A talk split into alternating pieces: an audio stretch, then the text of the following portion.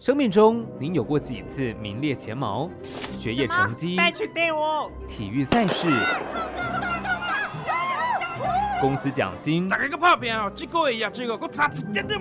甚至是限定商品排队。哎，不要插队啦，我先来的。如果这一切你都技不如人，这一项不用争，身在台湾你就赢过全世界。真的假的？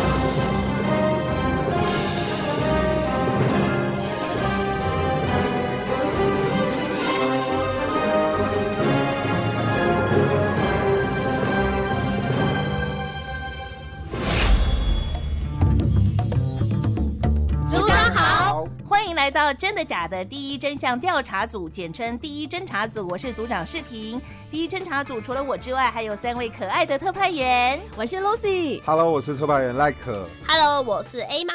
好，大家包包拿着，我们出发了。走走走，记得带你的悠悠卡哦。组长，哎，我们要去哪里？等我们一下啦。快点，哥哥，你的钱包。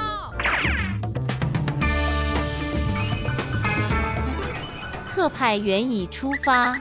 组长，组长，这边有位置。好好好。大家都上车了吗？上车了。我跑到早餐都要吐了啦！组长，我们到底要去哪里啦？哎，问得好。我正要考考你这位地理高材生，你知道什么是自然保留区吗？我知道啊，是为了保护台湾具有代表性的生态体系，或是具有独特地形地质，又或者是具有保存永久观察、教育研究价值的区域啊，依照文化资产保存法指定公告。我好像有听过澎湖玄武岩、高雄乌山顶泥火山都是公告的自然保留区。哦 没想到我的组员这么优秀，没错。台湾一共公告了十九处的自然保留区，规划的目的呢，就像 Emma 所说的，而这十九处呢，也包含了 Lucy 刚刚所说的两处特殊地形。可是组长，我想这些自然保留区都不是搭捷运可以到的呢。嗯，重点来喽，我们今天要调查的主题就是，听说台湾红树林保留区世界最大，也同时是交通最容易抵达的自然保留区。真的假的？我们今天就去一探究竟吧。Go！嘘，大众运输工具小声一点呐。Go！红树林转乘淡海轻轨，请在门。哎，这边这边这边，二号出口啦！哎，真的下捷运就到嘞。帮我们写一下实名制哦，谢谢。好，哦，那个我们是景广的。哦，是。对，今天要跟着一起去导览的。哦，了解了解，好。对，所以。对，他们已经到了，所以就稍后一下，十点开始。十点开始嘛。嗯。好，谢谢。好。等候导览开始之前，我们先请 Lucy 去问问红树林自然保留区设立的过程。嗨，大家好，我是 Lucy。今天跟着 Lucy 的脚步来到红树林自然生态教育馆，我们邀请到的呢是林务局的罗东林区管理处技师吴明景，以及国家森林志工的老师吴方鹏，也是自然名水笔仔的老师。欢迎两位。大家好，我是吴明景。大家好，我是水笔仔。请教一下技师吴明景哦，台湾是不是红树林最北的一个分界呢？呃，那红树林其实它是在全球分布，大概是在纬度二。十五度的上下，这个区间是最多的。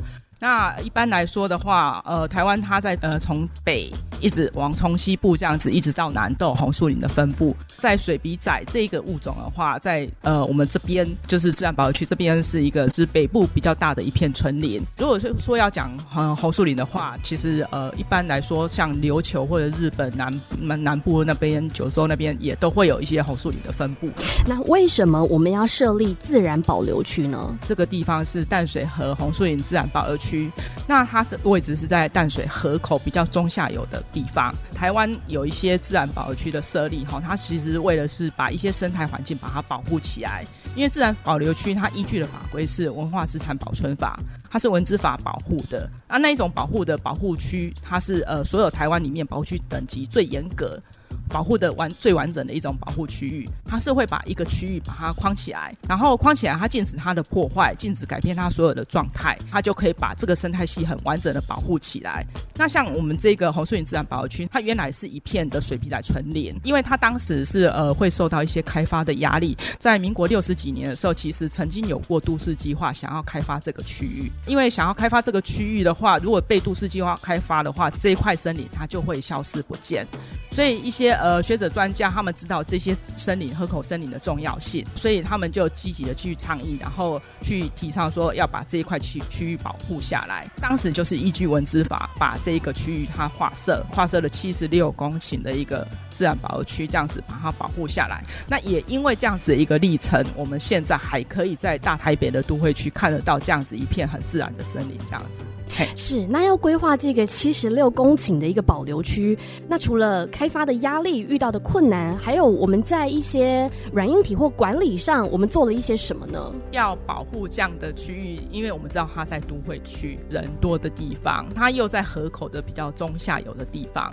那所以其实我们会看到哈，从几个方面，第一个，它可能就是原来有一些呃船舶或者是船只，它会在附近使活动使用的话，他们就不能再进入了。呃，像这样在河口比较中下游的地方，它会汇集一些都会区的一些就是垃圾啊、废弃物的等等的东西，那也容易堆积在这边。那像我们在管理的时候，我们就会预防人为干扰的动作，像我们会进来把垃圾做清除的动作。它在都会区旁边嘛，那它临近的公路啊。什么其实多多少少还是有可能影响啊，但是画设自然保护区是我们尽尽力在这个区域，还是把这样子一个生态区域保护下来这样子。行驶道路的话，其实它呃它是紧邻着我们都会区行驶的一些道路，我们会做一些监测。那会去注意看这样子的影响会不会影响自然保护区它的生态环境的改变。那在人为管理的话，其实呃我们的边界那边也都会做，已经做一些围篱起来。那也是提醒民众，自然保护区当时划设目的，它是禁止人家进去做人为的干扰跟破坏嘛。所以它划设这样子，我们做一些围篱的边界的话，也让大家就是不会说。不小心就误入了保自然保护区，可能影响了这边的生态环境。原始是一些旧的废弃渔温的一些地的那个土地上面，其实有设一些木栈道，所以像红树林自然保护区应该是全台湾最容易执行呃环境教育的一个自然保留区，因为它有一个木栈道存在，民众可以在木栈道这边就很容易亲近观察到红树林的一些生态。那这边像呃水笔仔的森林，或者是潮滩那个滩地的一些滩涂雨啊，或者招潮蟹这些东西，其实，在木栈道他们就可以轻易的去观察了。这就是呃我们在管理上面，我们希望说从这几个方向去努力，让大家可以去欣赏、去了解自然保护区啊，但是也会减少这对这边的一些干扰。也趁这个机会，想要宣导一下，说自然保护区是为了要保护这个区块，它是要保留这个区域，所以是一个需要大家共同努力的区域，请民众就是。知道这个保留区的设立的缘由，然后也知道说，哎，这个不是可以轻易进去的地方。好，我们要请教水笔仔老师，在导览的过程当中，有没有让你难忘的事情呢？红树林这个地方啊，有三个最了哈，一第一个就是最早划设的自然保留区，然后第二个就是最大的一片纯林，然后第三个就是交通最方便。所以搭捷运就可以到了，二号出口上的楼梯就到了。所以常常也会有国外来参访，比如说像日本啊、香港，他们直接从机场就搭着捷运就到这边来了。下飞机行李都还没有进旅馆就已经进来了。很多外国的朋友都会到我们这边，因为这边真的是非常的方便。好，那要怎么样才可以让自己成为一位优质，然后又不破坏环境的观光客呢？嗯，通常如果带到步道上去的话，我们就会提醒民众哈，比如说这这边是自然保留区，所谓自然保留区就是不能留下任何的东西，也不能带走任何的东西，因为一块石头可能是生物的栖地，那可能落叶的话腐烂以后就变成了生物的食粮。是，如果大家都能来到我们的自然保留区，听了我们的水鼻子老师的导览之后，我想大家。都会成为一位优质的旅客。好，那要请老师来推荐三到四月份这个季节，我们可以看到一些红树林的什么样景观呢？在红树林这边来讲，哦，就是春包、夏花、秋果、冬成长。因为水皮仔它本身是一种胎生的植物，胎生的现象。所以它因为泥潭地哦没有氧气不适合它没有办法成长，植物发芽必须要很多很多的养分，没办法让它发芽，所以它必须要在妈妈的身上吸了九个月的营养，长成了一棵小苗才可以掉到地上。那这个时候就是春天会掉。那三四月来的时候，可能就是刚好可以看到那个水笔仔掉到地上的时候。是我刚刚觉得呢，哎，是不是花开的时候最美？但是我们的吴明景记是说没有，你觉得什么时候最美呢？的讲到水笔仔，大家第一个印象是讲到它的胎生苗，应该是对它的胎生苗，是我个人是最最喜欢的是哪一个东西啦？所以胎生苗大概是冬天的时候，刚才方鹏老师讲的，冬天的时候你会看到一根一根的胎生苗，就是叮铃叮铃的挂在树上，这样子其实还蛮有趣的一个装饰。不管你有没有看过红树林，我觉得在任何的季节都值得你来走一趟我们的红树林自然生态教育馆，并且实地来到我们的这个木栈道呢去看一看。哎，今天第二杯半价，真的假的？哎，听讲头家今日无来呢，真的假的？哎，听说明天期末考，哎，真的假的？哎，跟你说，都是真的。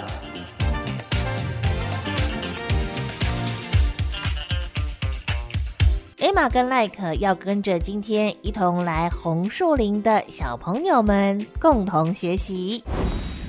Hello，大家好，我是特派员赖可，我是 A 嘛，我们就要来这边跟着等一下的导览员、解说员，还有一群小朋友们一起来参加导览，来看看台湾的红树林，一起认识红树林。Go！可是，在看这个红树林长什么样子之前呢，我们先带各位在我们的教育馆里面做一些简单的解说导览，让大家更有这个概念。我们再到外面去好吗？所以我们现在看到的这个这个景色啊，我们先看一下我们的右前方，好不好？右前方。我们有看到一大片绿绿的，那那一片呢，其实就是我们的红树林的自然保留区域，也就是我们刚刚看到的水笔仔的纯林。而在这个水笔仔，它其实它算是一种蛮耐寒的一种植物，所以呢，它可以分布在在淡水这个地方。淡水这个地方就是在冬天的时候，尤其前几天啊，就是有寒流嘛，寒流的时候这边又特别冷。那这个水笔仔它们很厉害，可以在这样子的环境生存下来。那它们呢，其实可以带给我们的环境啊一些很重要的一些保护的功能。可以可以可以在我们台风的时候啊，让我们就是那个洪水来的时候，它比较不会那么的严重，它可以有个防洪的功能，帮我们挡住这些潮水，让我们不会受到太大的伤害。它一般的植物呢，它们的种子都是直接从树上直接掉到地上，然后再从地上面直接发芽。可是这个水滴仔它们很特别，它们的种子会先在树上，在妈妈那个树上面先长一段时间，先发芽，长出那个胎生苗。长出那个胎生苗之后，才会掉到地上。那这样子的生长的过程呢，可以帮助这些我们刚刚是不是有讲说这里的生活环境是非常特别的？所以呢，这样的胎生苗可以帮助这些水笔仔，那么可以在这个地方这个困难的生长环境长得更好。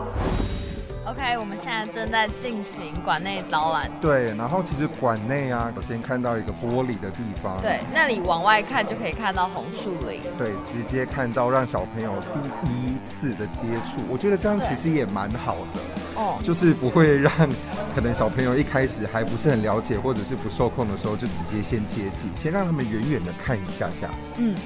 好好好，现在小朋友们在准备，是不是要出去了？嗯。好，那我们也跟着他们一起实际去红树林看看吧。OK，出发！动作快，动作快！小朋友都已经抵达木栈道了。这个地方它叫做自然保留区。那什么叫做自然保留区呢？我们要顾名思义，就是要保留这个地方最原始、最自然的样子。所以呢，我们等一下不可以做出任何破坏生态的事情。比方说呢，我们可不可以抓螃蟹？可以吗？不可以。那我们能不能摘树叶？不可以，可不可以折树枝？不可以，可不可以乱丢垃圾？不可以。对，大家都很好，都知道这些很基本的事情。那我们等一下呢，我们手上的任何东西都要拿好哦，不然的话掉下去，可能就会造成这边的生护，他们他们不喜欢这些东西，他们可能就会生长的不太好。好，那我们现在就进去走我们的步道喽，走喽。我们不要太靠近栏杆哦，走中间。刚刚这是水笔仔的根吗？那个水笔仔断掉的树枝，那个是树枝，是根。那我们看这个水笔仔啊，它是不是上面有这个咖啡色黄黄的这个它的果实？那水笔仔它们的胎生苗会从这个果实底下长出来，通常是这样子绿色长长的。但是呢，有时候它不只会长出一根，它可能会长出两根，对，它可能会长出双胞胎。啊，想要请你们帮我找找看，有没有可以找到水笔仔的双胞胎？就是在这个黄黄的底下，可以长出两根两根绿绿的，帮我找找看有没有水笔仔的双胞胎。这里这里有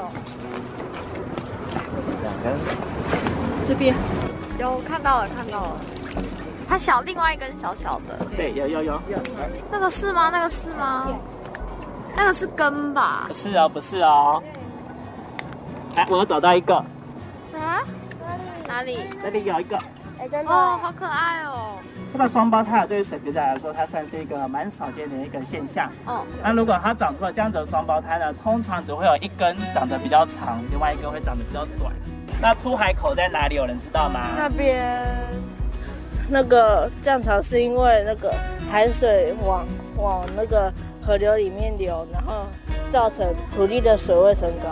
对，讲得很好，很厉害耶！没错，因为现在是涨潮的时候，涨潮的时候呢，这个水就会从海洋往内陆里面带过去，所以我们现在可以看到河流的方向，就是因为是涨潮的关系，所以才会这样子流过来。那边比较干，这边比较多水。因为现在是涨潮的时间，涨潮的时间，所以啊，这个水一淹进来，我们就好像走在水上森林的样子。那这个潮水呢，它最高可以涨到的地方呢，我们可以看观察一下这些水笔仔它们树干的底部，树干的底部有没有看到一些颜色比较深的地方？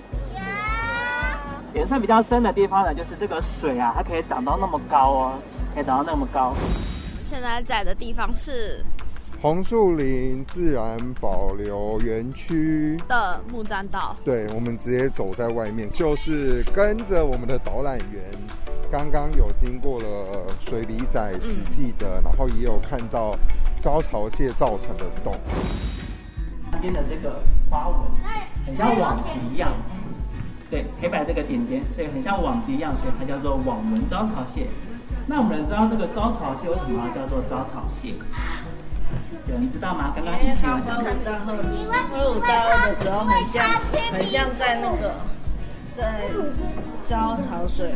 对，哎，讲的很好。对，这些招潮蟹啊，他们在挥舞那个大的螯的时候，很像在把潮水叫过来，所以它叫做招潮蟹。那你们知道这个招潮蟹有那个大只的螯的，是公的招潮蟹还是母的招潮蟹吗？公的会这样，公的会这样。有人说公母都有，但其实只有公的招潮蟹才会有这个很大只的螯哦。那这个很大只的螯啊，对这个公的招潮蟹来说呢，它们可以用来吸引女朋友，吸引女朋友。这些女生啊，看到这些大只的螯，她们就会很喜欢。另外另外一个功能，对抢抢食物，抢地盘抢食物讲得很好，很厉害。这些大螯还可以帮助这些招潮蟹来打架。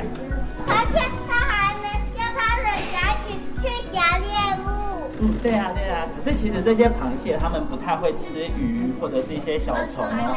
它们主要吃的东西是泥巴，它们会吃泥巴哦。泥巴。对，它们会吃泥巴里面一些很细小的、很细小的一些东西，有有机的物质，对它们来说是它们的食物。那你们有没有找到母的招潮蟹？有没有看到这里面有一只母的招潮蟹？啊，它是不是两只螯都是小小的？两只螯都是小小的。这个两只螯小小的，对他们来说就是用来吃东西的小螯，吃东西的小螯。看着孩子兴奋的在木栈道发现了弹涂鱼、招潮蟹、水笔仔，还有长脖子的水鸟，都得要归功这一大片自然保留区，让孩子不但能够贴近，更懂得爱护我们的自然环境。现在我们就来问问你都学到了些什么呢？那你先自我介绍一下。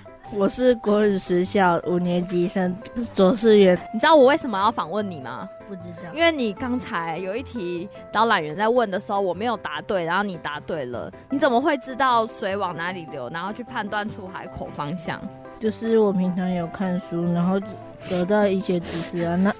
那他说你平常没看书。对，对不起，姐姐念到大学，但平常都没有在念书。弟弟都比你聪明。可是我从小对大自然就很有兴趣，就是对生物方面比较强。那你上了半天的课，你有什么新的学到什么新的东西吗？我们平常熟悉的那个红树林。不止有水笔仔，还有海家董，还有其他其他两种，对，很少听到。对，那你知道在竹围、在红树林这个地方哪一种最多吗？应该是水笔仔最多。哦，我本来想说我可以趁机搬回一层，好吗？对你答对了。好，那姐姐以后回去会多多多念点书。好，谢谢你。谢谢你。好，加油。好，好了好了，下面一位。你叫什么名字？苏俊佳。那你现在在念什么学校？安静吧。那你觉得今天好玩吗？好玩。那你有学到什么东西？你跟我大家有学到。那个不能在红树林里面乱丢垃圾。对，这个很重要。在红树林的时候不能跑太快。为什么不能跑太快？在红树林的时候太滑的话会跌倒。我今天有看到看到大白鹭、大树、大树还有这个，哦，那个是胎生苗，对，好玩吗？好玩。那还会再来吗？还会。好，谢谢。かわ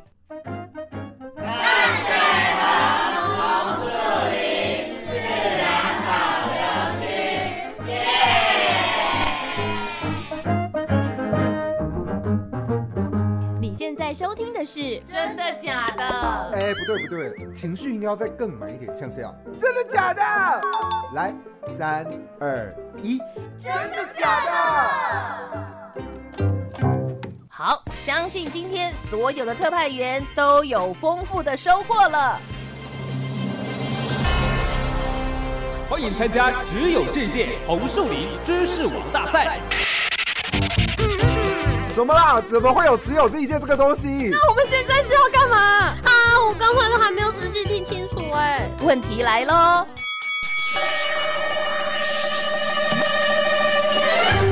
请问红树林有四大天王，请问是哪四大？组长，组长，我 Lucy，招潮蟹、水鸟，还有呢弹涂鱼以及水笔仔。耶！我我我很飞到哦，我其实真的也不知道。哦，所以水鸟都是白鹭鸶哦。我们红树林有四大天王，第一个就是水笔仔，第二个就是招潮蟹，那另外就是弹涂鱼，另外就是水鸟。第二题，水笔仔的胎生苗为了确保自己着陆时可以站立，有什么特殊构造？我我我组长赖克，它是直的。我我我组长组长，上细下粗的体型，所以啊，它掉下来的时候才会比较容易直直的站着。那个泰生苗比较好玩的地方，就是它的重量会在偏向生长点三分之一的地方比较膨大，这样的话着落的时候才会站立，才能够站立哈。就好像我们看那个浮标跟飞镖哦，要不然的话，很可能就是会射不准。第三题，招潮蟹要如何分公母？组长，组长，我知道，我是 Lucy。公的招潮蟹有大螯，那如果是小螯，它就是母的招潮蟹。招潮蟹它公的话就有一只大螯，一只小螯，哈、那大螯是拿来打架求偶用的啦。那母的话两边都是小螯，因为它只要拼命的吃，因为它要生育宝宝，所以它就拼命的吃。因为大螯没办法吃东西嘛。目前比数，Lucy 两题，Emma 一题。请问赖可先生，你还在吗？啊，因为我就是你知道，自然不太可以。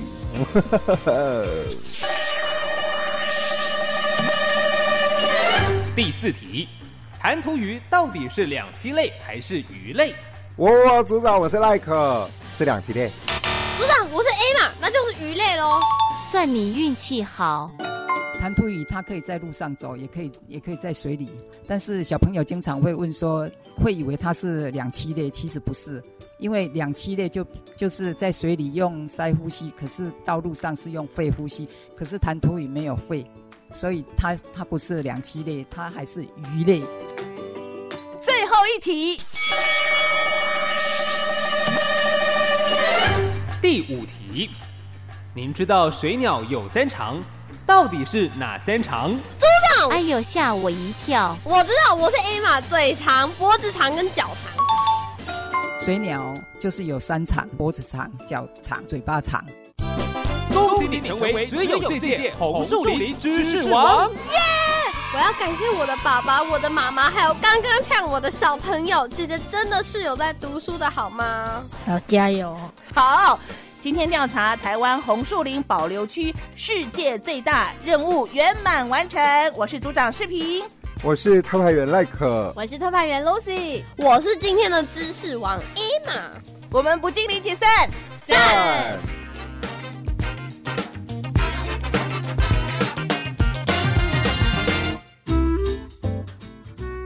到底是要先吃虾卷，还是要吃阿给啊？我还要买铁蛋哦。哎哎，干嘛？